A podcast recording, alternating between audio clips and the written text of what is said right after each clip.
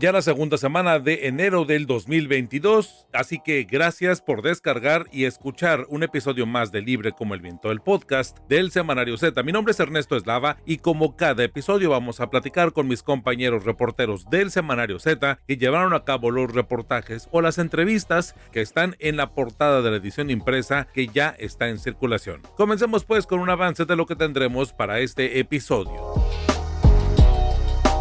Mantente informado en el Semanario Z y súmate a nuestras redes sociales. Nos encuentras en Facebook como Semanario Z, en Twitter como arroba Z Tijuana, en Instagram como arroba Z Tijuana y en TikTok, que ya somos 12.000 en esa comunidad, nos encuentras como Semanario Z también. Te invitamos a visitar ztijuana.com. En la edición 2494 del 14 al 20 de enero del 2022 del Semanario Z tenemos en Tijuana el kilo de limón llega a los 84.90 pesos y en algunos establecimientos el aguacate también se vende a un máximo de 74.90 pesos. La tortilla subió 22.77%. La cuesta de enero, el aumento al salario es insuficiente, dicen los especialistas. Suben 27% la canasta básica un análisis de Julieta Aragón.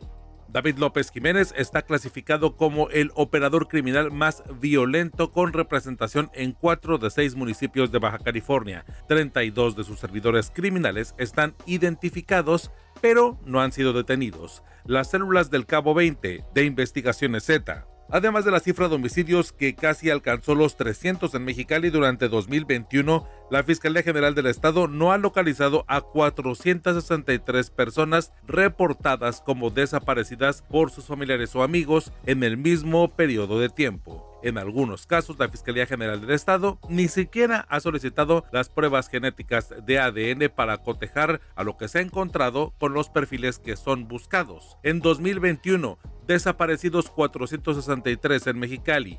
Un reportaje de Eduardo Villalugo. Estás escuchando Libre como el Viento, el podcast del Semanario Z.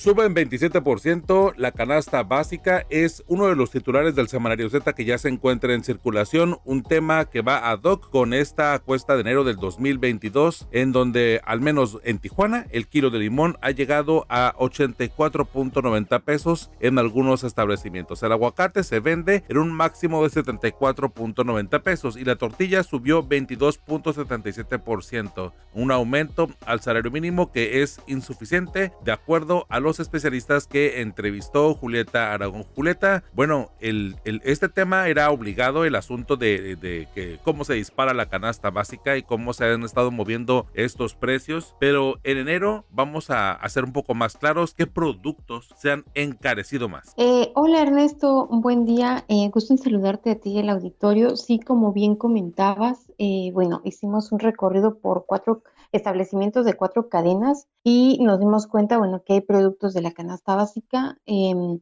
en total revisamos 21 y el costo total sumó 1.074 pesos. Esto representó 230 eh, pesos más que eh, en enero de 2021 y bueno, eso significó el 27.3% más. Ahora, ¿qué productos más se han encarecido? Eh, bueno, como bien señalabas, está el caso de limón, que se ha encarecido casi 200% más de enero a enero. Como bien lo señalabas, en algunos establecimientos lo encontramos hasta en 84.90 pesos. Em, el kilo del aguacate también se, encareció alrededor de 214% y lo encontramos en 74.90 pesos. Em, también en cuanto a carne, la carne de pollo em, se llega a vender hasta entre 136 pesos, esto es 58.7% más que en enero del año pasado. La milanesa de res se vende en 189 pesos en promedio y em, esto representa un 11.03%. Como bien lo comentabas, la tortilla de maíz, ya que es eh, bueno, un producto básico en la dieta del mexicano, pues también ha incrementado 24.7% em, en promedio en estas cadenas de autoservicio, está en 11.10 pesos, aunque hay que decirlo que fluctúa, ¿no? Entre eh, los 12.50 pesos hasta los 15 eh, pesos. Eh, pero en, tortillerías o puestos que no son de, cadenas de autoservicios se llega a vender hasta en 21 pesos. Em, según el reporte del Coneval, a nivel nacional, la canasta alimentaria rural aumentó 254 pesos, es decir, 12%, para ubicarse en 1.463, mientras que la canasta alimentaria urbana se ubicó en 1.901 pesos en diciembre pasado, lo que significó un incremento de 11%. Hay que decir que en lo que va de la administración, del presidente Andrés Manuel López Obrador, la canasta alimentaria rural aumentó 21% y la urbana 19%. Si comparamos estos incrementos eh, con lo que sucedió en la primera parte, es decir, los tres años primeros de los gobiernos anteriores, pues nos damos cuenta que son los aumentos más importantes em, comparado, por ejemplo, con las administraciones de Vicente Fox, Felipe Calderón y Enrique Peña Nieto. Julieta, ¿y qué es lo que están haciendo las familias para poder enfrentar esta cuesta de enero? ¿Cuáles son las estrategias que se siguen, pues, para poder mantener el flujo de llevar alimentos a casa y no perder el poder adquisitivo, que creo que a final de cuentas la inflación lo que hace es eso, impactar a, lo que la capacidad de compra que tenemos este en la familia. Sí, correcto. Le llaman que es eh, que tiene como, em, pues, un efecto como de impuesto, ¿verdad? Pero mm, sí, los hogares lo que están haciendo es em, reducir su consumo, sobre todo de frutas y verduras, que son las que han tenido un mayor alza, y eh, ya sea porque consumen menos alimentos de estas frutas y verduras o porque solo pueden adquirir un tipo de ellas, ¿no? O sea, el, del rango este, que, que, o de la variedad que existe en nuestro país. Una señora nos comentaba que, por ejemplo, cuando ella eh, hace carne, perdón, caldo de res, pues eh, le piensa si le pone jotes o no, porque pues está muy caro, por ponerte un ejemplo. Sí, pero ya el no sabía el limón. Económico, ajá, ajá. El analista económico Roberto Valero consideró que la cuesta de enero, esta cuesta de enero, es la peor desde mediados de la década de 1990 y señaló que el incremento al salario mínimo, pues como ya lo comentabas, es insuficiente, ¿no? Hay que recordar que tuvo un aumento de 22%, es decir, 46.95 pesos. Si consideramos que el aumento de los precios, de esos 21 precios que nosotros analizamos, fue de 260 pesos, pues claramente, eh, perdón, de 230 pesos, claramente los 260 pesos del salario mínimo al día en la frontera pues están este, totalmente rebasados, ¿no? Sí, o sea, quedó muy de lejos esta teoría o bueno, estos análisis que hacían incluso en administraciones pasadas, en específico con Felipe Calderón, donde eh, hasta se presumía, ¿no? Que una familia podría este, mantenerse con 6 mil pesos, este... En verdad que, bueno, es, irrisorio, ¿no? Uno va al supermercado y se encuentra con este tipo de, de cambios que pues se comprende, ¿no? Por tanto la pandemia, el tema de los, de los ajustes en los combustibles, también, bueno, pues la producción ya no es la misma, en fin, un panorama que ya ha, que ya ha cambiado y que todos tenemos que enfrentar. Este, pero Julieta, bueno, ahorita mencionábamos este tema de la pandemia y la producción, pero ¿cuáles son las causas que, te han dicho los analistas que han provocado precisamente pues esta, este encarecimiento de los productos alimenticios? Sí, correcto. Eh, mira, eh, ah, bueno, antes eh, quisiera nada más abonar un poco a la respuesta pasada y decirte que, bueno, ahora se ha observado, ¿no? Que en Baja California hay más personas trabajando más tiempo para poder sufragar justamente pues este encarecimiento. Un dato que nos dio el analista económico es que mm, con, refiriendo este, información del INEGI es que el número de personas que trabajan 48 horas a la semana en Baja California pasó de 390 mil en el tercer trimestre de 2020 a 482 mil en 2021. Ahora, eh, sí, la, entre las causas pues que han eh, ocasionado esta escalada de precios, sobre todo en los alimentos. El presidente del Consejo Nacional Agropecuario, Juan Cortina Gallardo, nos comentó, bueno, que sí fue 2021 un año atípico.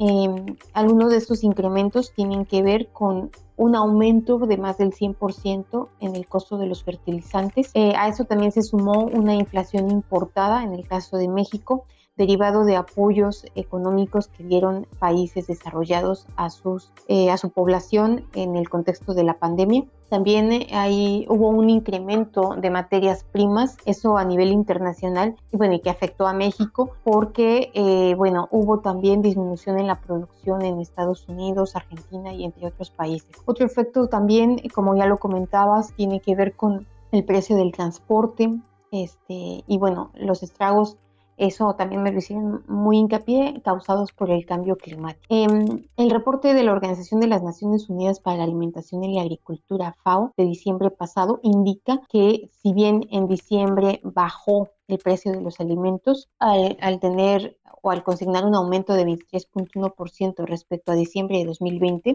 eh, la baja es mensual, me refiero. Eh, a lo largo de 2021, los precios de los alimentos aumentaron 28.1% y la verdad es que se prevé que sigan estando altos durante 2022. Julieta, de, forma personal, este, ¿qué, ¿qué, tal te pareció o, cuáles fueron las respuestas que, estratégicas y ahora sí que cuantitativas este, te hacían para saber el asunto de, cómo es que se movían la economía familiar? Para poder ajustarse a esos precios, porque de pronto, al menos mi percepción es que de pronto no somos tan buenos con los números, con las matemáticas, y bueno, pues va siendo como un poco más eh, a pulso, más que estratégico, pero no sé, ¿qué es lo que te dijeron las familias en este, eh, en esta, en este recorrido que hiciste en los supermercados?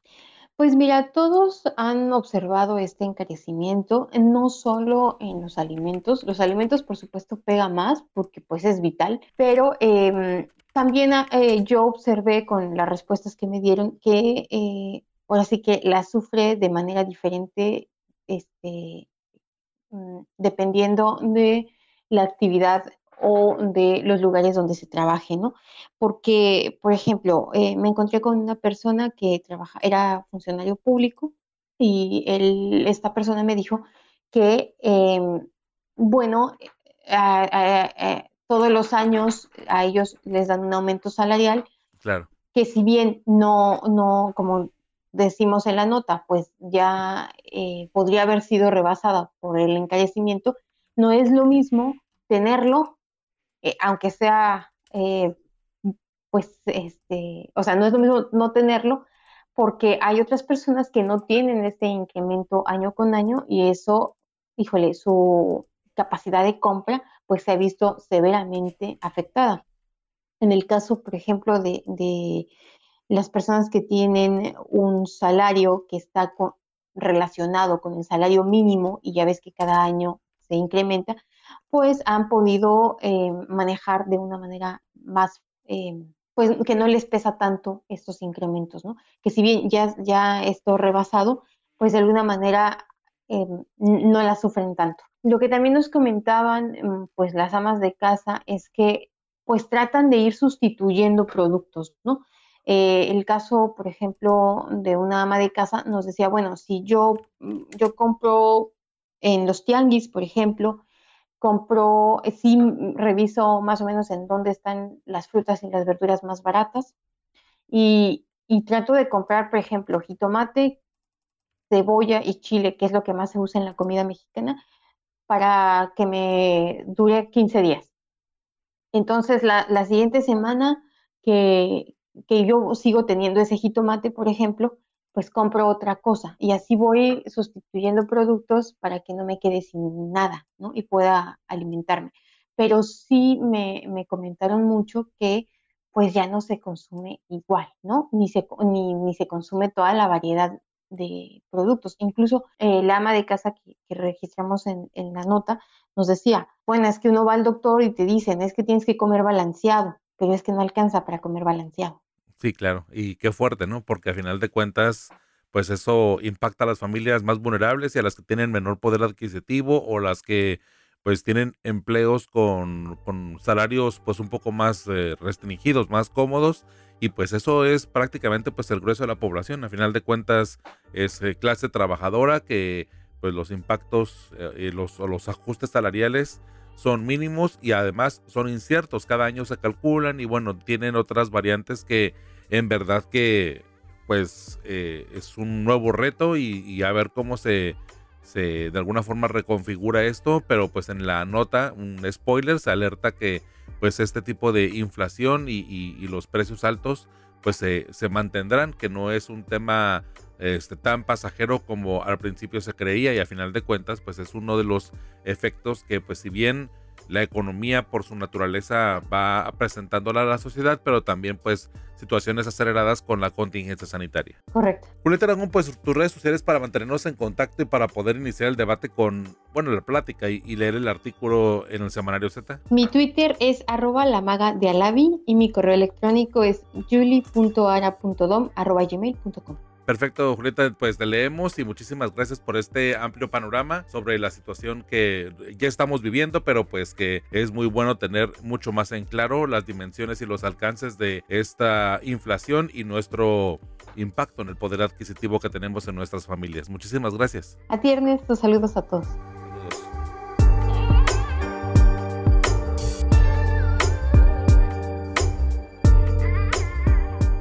Ya tienes tu Z, recuerda que cada viernes puedes encontrar la edición impresa de nuestro semanario con los voceadores. Z, libre como el viento.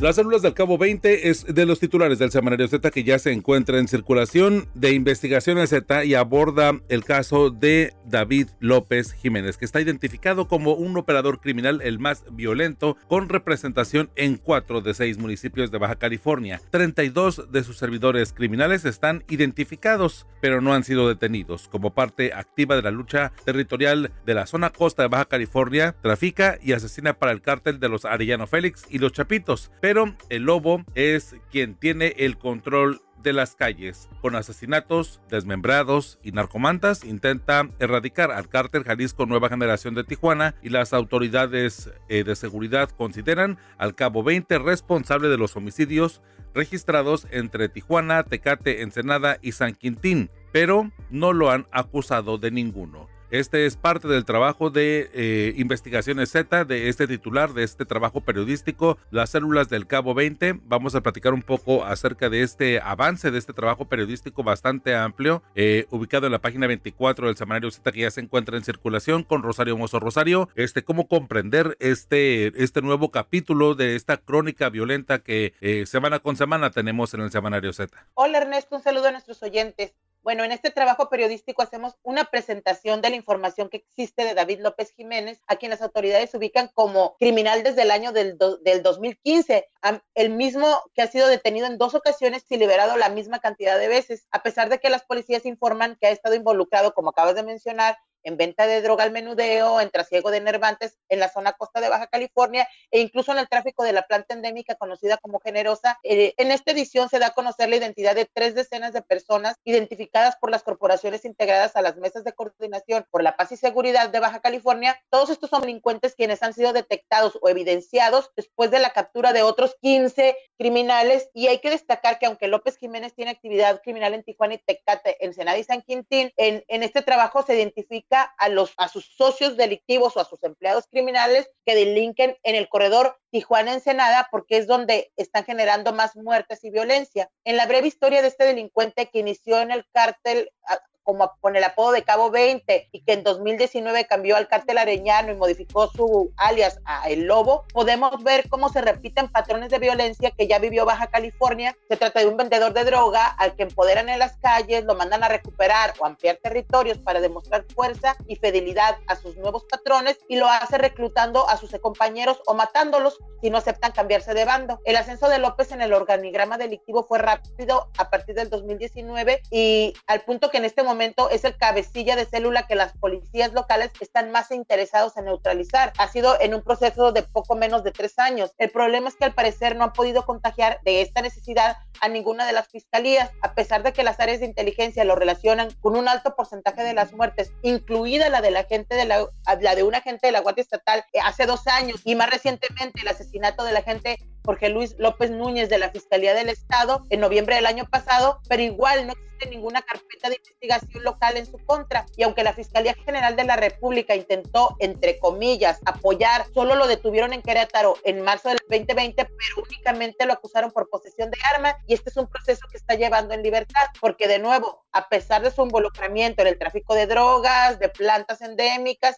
no hay carpetas ni órdenes de aprehensión en su contra. Total, lo dejaron crecer y ahora no saben cómo detenerlo. Oye, Rosario, ¿y qué hay acerca de precisamente el modus operandi de, que tiene él y toda la organización? Porque, bueno, si bien es cierto, eh, eh, las autoridades ya han revelado, bueno, parte de esta estructura en donde se tienen identificados a los subalternos, pues bueno, eh, tanto subalternos delictivos de, este criminal, de del Cabo 20, tanto narcomenudistas y homicidas. ¿Cuál es eh, o de qué se habla acerca de este modus operandi con el que opera el Cabo 20? En general no hay mucha novedad, no ha, no ha sido muy creativo en cuanto a, a, las formas de trabajar. La diferencia es que el Cabo 20 ha ampliado su influencia en más municipios. Del modus operandi han mencionado que al ser detenidos son instruidos para decir que pertenecen a otro cártel, eh, que colocan narcomantas en las que responsabilizan de sus homicidios a los grupos contrarios, que todos los días están reclutando y matando a los que no se alían, que tienen comprados elementos de todas las corporaciones y conexiones especiales en la fiscalía. Sus operadores se mueven y tienen gente en toda la zona costa, incluido Rosarito, eh, lo que no se menciona eh, eh, a detalle en la nota, y los tentáculos llegan hasta Baja California Sur. Además, para la venta de droga tienen dividida las ciudades por colonias y encima tienen un operador que se hace cargo del control de tres o cuatro delegaciones. Este a su vez tiene un grupo de cobradores a los que les paga un promedio de 3.500 pesos semanales que recolectan el dinero de las tienditas donde venden droga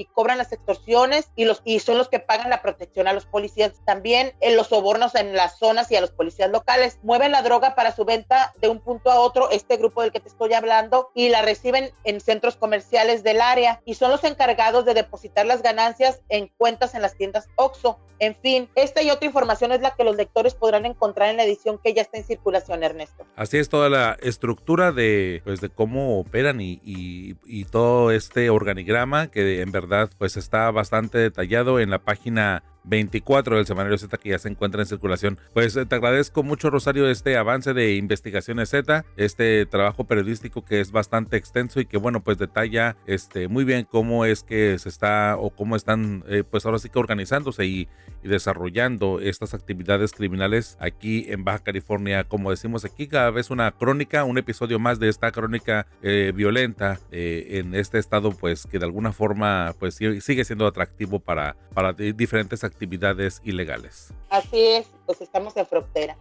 Nos escuchamos la próxima semana, Ernesto. Nos escuchamos la próxima semana. Gracias, Rosaria. Cada viernes por la tarde puedes descargar un nuevo episodio de Libre como el Viento, el podcast del Semanario Z. Encuéntranos en Spotify, en Google Podcast o en iTunes. Suscríbete y no te pierdas Libre como el Viento, el podcast del Semanario Z.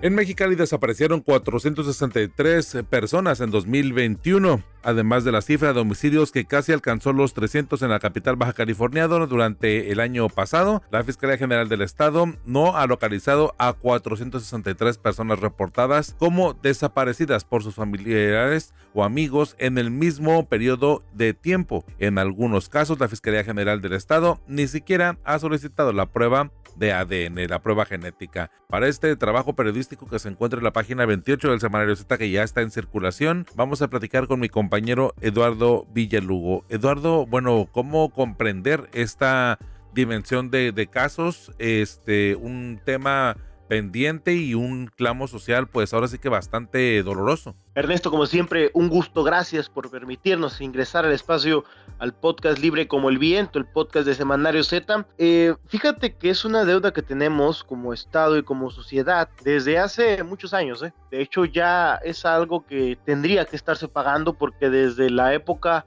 antes de la época de la guerra contra el narcotráfico, este tema ya estaba teniendo una vigencia importante, este tema ya se estaba generando y no había respuestas por parte de la autoridad. Hoy a través de políticas públicas nacionales, eh, sobre todo, se ha dado un paso adelante, se ha dado ciertos empujones al reconocimiento de esta eh, problemática eh, que al principio se le quiso dar un sesgo muy sudamericano por lo que ocurría allá, pero posteriormente se eh, reestructuró y se adecuó a las necesidades actuales que existen en el país. Pero más allá de, esta cuestión eh, histórica, Ernesto, son más de 450 personas cuyo, cuyo paradero se desconoce en Mexicali solamente en un año. Esto incluye eh, según lo comentaban las propias autoridades, tanto las personas víctimas de desaparición forzada entre particulares o desaparición forzada en general, eh, pero también incluiría personas que se retiraron por su propia cuenta, según lo que argumentan. Sin embargo, lo que llama la atención es que no pueden establecerlo. O sea,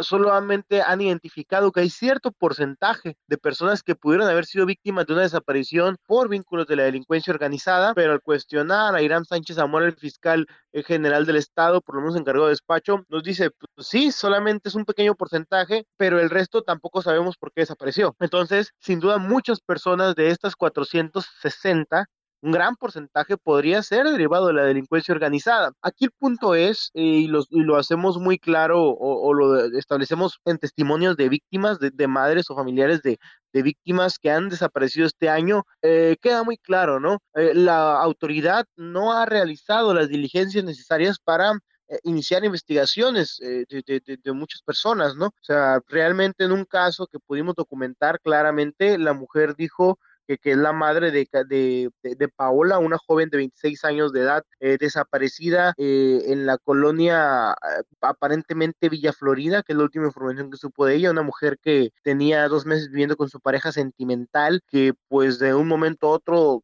pues ya nadie sabe dónde está, ni la pareja sentimental, ni, ni nadie, ¿no? Esta joven Paola que desapareció en el mes de diciembre y que se presume pudo haber sido, por un lado, eh, levantada derivada de la delincuencia organizada, pero también se abre otra, otra línea que, que, dirige hacia pues, la propia pareja sentimental, según lo que nos comenta la propia madre, ¿no? Eh, ella precisamente nos dice, nomás puse la denuncia y no me han vuelto a hablar. Cuando yo he hablado, pues me, me rechazan y ni siquiera me han tomado la prueba de ADN para eh, determinar si llega a haber alguna eh, pues, mujer fallecida en algún punto de la ciudad. Entonces, eh, pues son de estos bemoles, todos estos defectos, ¿no? Estos problemas que la propia fiscalía no ha podido atender, ya sea por un problema de personal, porque realmente la cifra de 460 personas ausentes, Ernesto, pues realmente pues no es algo menor. O sea, aunque las autoridades de minimizarlo, eh, no es una cifra menor, imagínate, son casi 500 personas cuyo paradero se desconoce solamente en un año. ¿Qué historias hay en años anteriores, no? Sí, y en verdad que el, se, se, van sumando, que de hecho eso es lo que llama mucho la atención. Ahí, al menos en Tijuana, yo recuerdo aquí un par de casos de incluso comerciantes o empresarios que de pronto pues desaparecieron y que hubo pruebas incluso de ADN y de pronto se van quedando en el olvido, o sea, en el olvido colectivo tal vez y en el de las autoridades, ¿no? Las familias obviamente, bueno, siguen clamando justicia y es un asunto de, de, de, tener certezas, eh, digo, para que para comprender un poco más a las familias, pues es un asunto de, al menos lo que nos han comentado algunas madres es, eh, yo quiero saber en dónde poder llorarle a mi hijo, ¿no? Entonces, este tipo de, de sensibilidad creo que nos está haciendo falta pues en torno a que no haya avanzado o lo que tú comentas, ¿no? Algunos casos en donde ni siquiera el perfil genético que es tan importante para poder cotejar los cuerpos, los restos que se han encontrado con las víctimas que pues tienen meses o años sin aparecer, porque ya cuando llega al punto del, del tema del perfil de ADN, pues evidentemente es porque ya tuvieron meses o semanas Ah, de, estar desaparecidos y se han agotado las instancias más básicas de hacer las búsquedas, las pesquisas y buscar incluso por medio de algunas pues publicaciones eh, alternas como en redes sociales o incluso en los mismos eh, medios de comunicación formales, pues tratar de encontrarlo. En fin, en verdad que es una historia o, o son historias que sí siguen doliendo y porque pues Baja California eh, tal vez no aparece eh, en el consciente colectivo mexicano como una de las zonas en donde haya tanto desaparecido, pero realmente la realidad es que es, es otra, ¿no? Vemos que de pronto surgen las marchas, ahorita el COVID no lo ha permitido, pero vemos marchas constantemente sobre pues las con las fotografías de las personas que tienen pues ya prácticamente más de dos décadas que no aparecen, colectivos que se van sumando, colectivos nuevos que se van especializando, en fin, es todo un tema, ¿eh? E, Ernesto, ah, claro, no, de hecho en Tijuana hay una muy, muy gran deuda eh, con las familias, sobre todo en Tijuana, con las familias de los desaparecidos. Hay, eh, pues digo, hay eh, anécdotas muy, muy lamentables de la historia de Tijuana, precisamente la historia reciente eh, de, pues, personas que se desaparecieron, 200, 300 personas eh, por medio de, o, según lo que se comenta por este personaje, pues pues no lugarteniente ni líder, pero sí un trabajador de Teodoro García Cimental, el Teo. Entonces, pues realmente no es algo tan lejano, ¿no? Es algo que hace 20 años, 15 años estaba eh, ocurriendo y que dejó realmente grandes heridas en Baja California. Lo que yo quería hacer con este reportaje es demostrarles que no es historia pasada, que realmente este tema de las desapariciones sigue ocurriendo, sigue vigente y pareciera que a nadie le importa o que muy poca gente le importa más que a las propias familias. No vemos una política pública o no vemos un acercamiento de la gobernadora o de los o del o de bueno, el fiscal sí lo ha hecho, pero principalmente de la gobernadora de de los alcaldes, incluso de funcionarios de cercanos eh, o, de funcionar o las personas que toman las decisiones en estos momentos hacia las familias de las víctimas que cada vez son más y que pareciera que tratan de ocultarlo debajo del tapete, ¿no? Increíblemente las familias lo que han decidido ya a partir de, del año pasado es colgar en todos los puentes de Mexicali, los puentes peatonales, colgar eh, pues imágenes de los desaparecidos para tratar de recordarles que aunque traten de ocultarlos, están a la vista de todos. Ah, vaya que fuerte, ¿eh? O sea, a, pesar de lo que comentas, a pesar de que lo traten de ocultar, este, están a la vista de todos y pues sí, ojalá que de alguna forma se apropien estos puentes peatonales. Qué lamentable que se tengan que llegar como a estas instancias de manifestación en donde, bueno, pues evidentemente al momento de colocarlos así en lugares de tránsito común, pues evidentemente hacen este, valer tanto su libertad de expresión como el asunto de, de ponerlos en el foco para ver eh, o poder encontrar al menos una pista, alguna guía, en fin, la desesperación creo que es su máxima expresión ante pues la falta de atención que tienen las autoridades y sensibilidad a este tema. Así es, pero pues bueno, no esperemos que a partir de esto pues se reconozca el tema, se reconozca la problemática como tal, porque igual no es ajeno solamente o no es solamente de Mexicali, bueno, también tiene cifras importantes eh, y eso seguramente son muchísimo más altas, ¿no? Podríamos incluso hacer una indagatoria al respecto, pero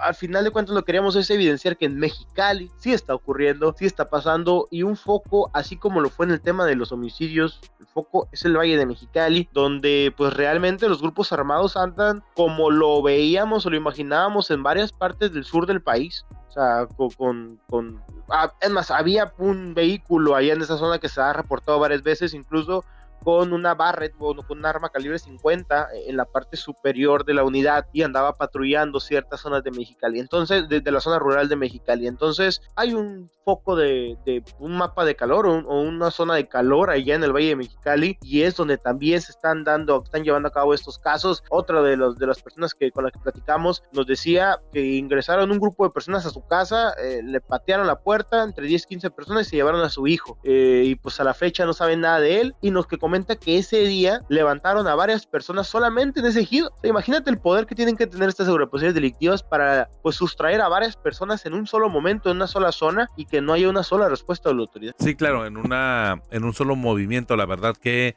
de terror lo que cuentas y, que no es algo ficticio, o sea, realmente son testimonios que se están recabando, que tienes eh, pues este acercamiento y que nos compartes en verdad que, que pues que, que, difícil lo que nos estás narrando y lo que pero ahora sí que viene en el semanario esta que ya se encuentra en circulación. Les repito, en la página 28, un, una, pues ahora sí que un detallado y, ver un poco el panorama de cómo es que eh, la, no se le ha dado seguimiento a algunos casos y cómo está pues de, desesperante la falta de solución a este caso en Mexicali. Desaparecieron 463 personas durante 2021. En la página 28 de Eduardo Villalugo. Eduardo, pues muchísimas gracias por este, por este amplio, este, pues esta amplia explicación, pero pues más detalles en, en la edición impresa. Te agradezco mucho, Ernesto, y un saludo a ti al auditorio. Gracias, un saludo. Y bien, como cada viernes por la tarde puedes descargar un episodio nuevo referente a nuestra edición impresa del Semanario Z. Te agradezco mucho por acompañarnos y también le agradezco a mis compañeros Julieta Aragón y Eduardo Villalugo por su participación en este episodio. También gracias a nuestra editora general de información Rosario Mozo, a Navarro Bello y a René Blanco, codirectores del Semanario Z y al valioso apoyo de todo el equipo de periodistas y de personal administrativo del Semanario Z. Soy Ernesto Eslava y a mí me encuentras como arroba Ernesto Eslava en todas las redes sociales. Y los espero el próximo viernes. Ya lo saben, en Libre como el Viento, el podcast del Semanario Z.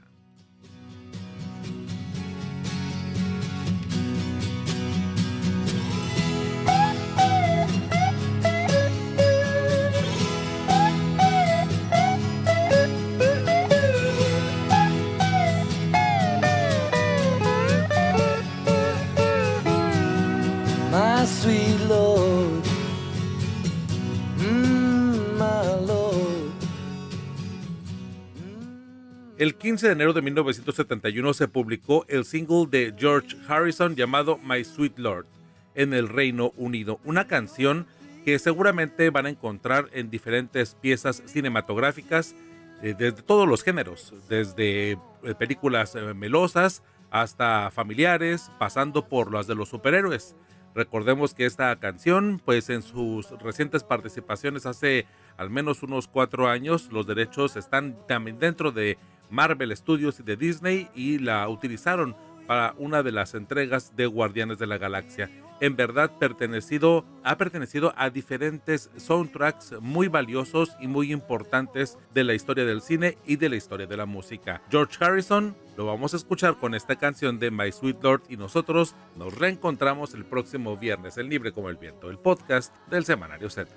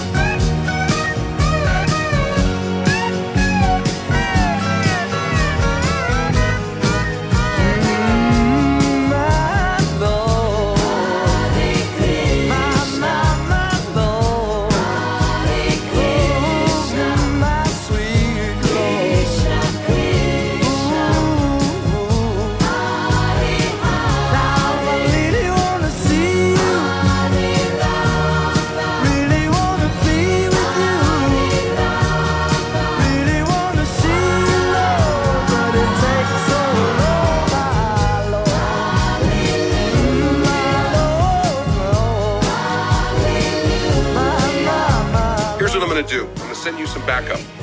Dozen agents headed your way.